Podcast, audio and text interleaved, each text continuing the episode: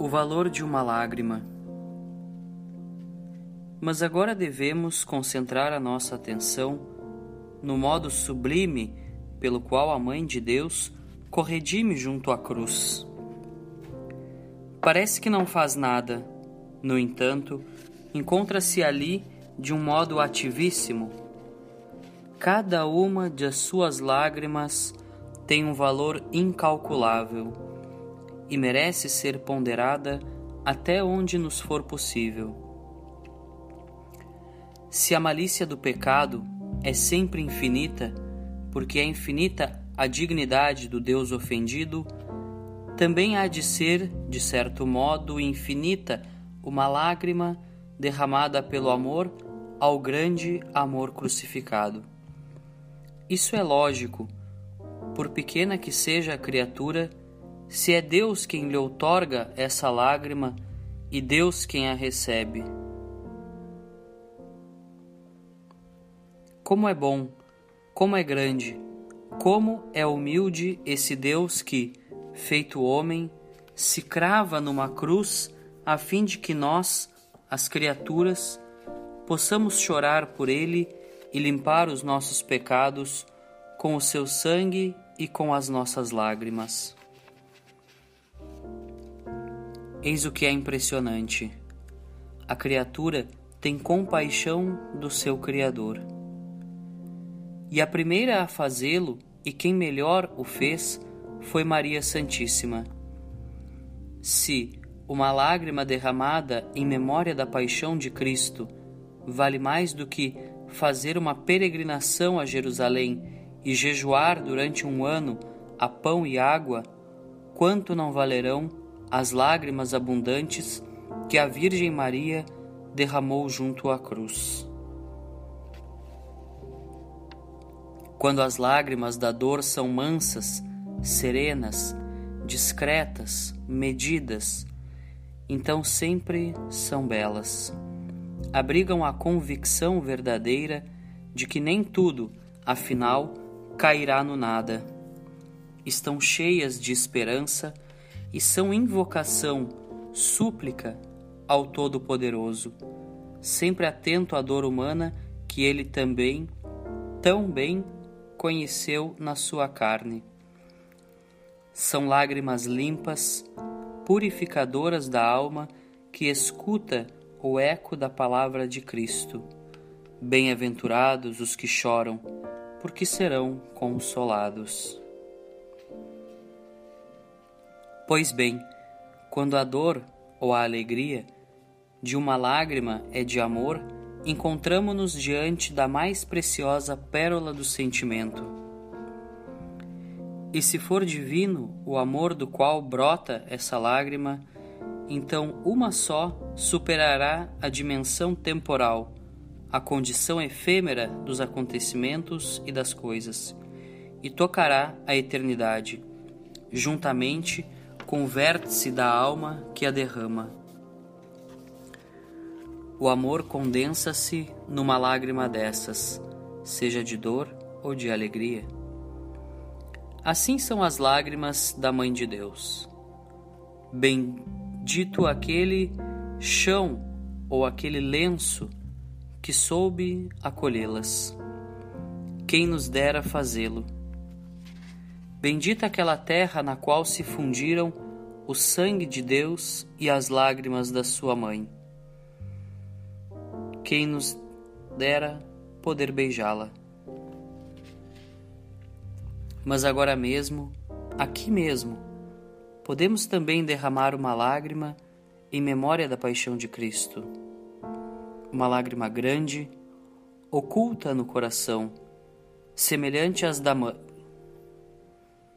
porque temos motivos semelhantes para chorar, e outros mais, a causa daquelas lágrimas, da dor de Jesus, foram os nossos pecados. Devemos aprender a chorar no nosso íntimo diante da cruz. Dante assegurava que uma lacrimeta, uma lagrimazinha, basta para salvar uma alma.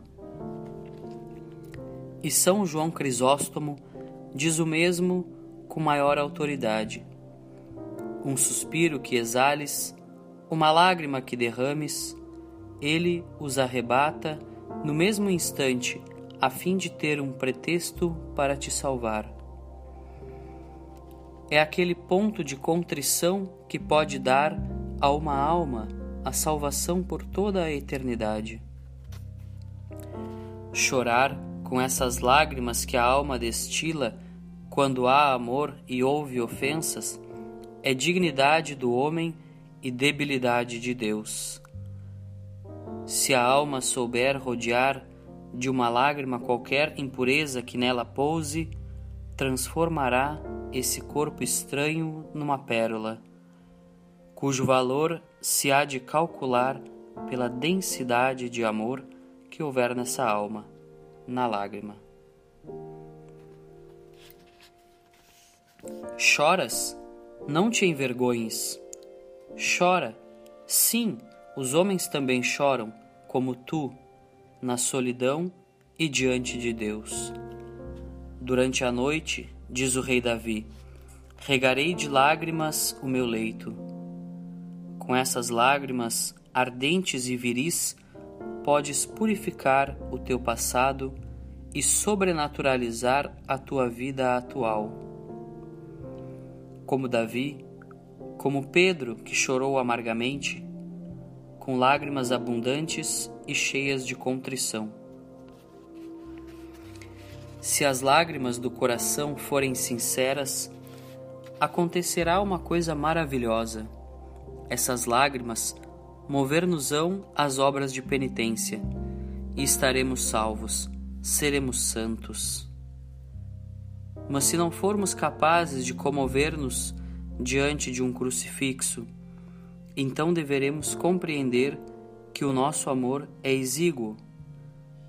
E o mesmo acontecerá se não meditarmos o que se passou no Calvário, porque, conforme diz com verdade São Francisco de Sales, o amor que não nasce da paixão é um amor quase nulo. Certamente, é razoável que haja um amor natural da criatura pelo seu Criador. Mas o amor que o reconhecimento da sua condição criatural pode suscitar no homem é, no melhor dos casos, quase nulo, em comparação com o amor que pode e deve nascer do conhecimento de Deus Redentor, humilhado até o extremo na cruz. Quem não derramou uma só lágrima sequer em memória da paixão de Cristo, não compreendeu ainda a magnitude da misericórdia e da generosidade divinas.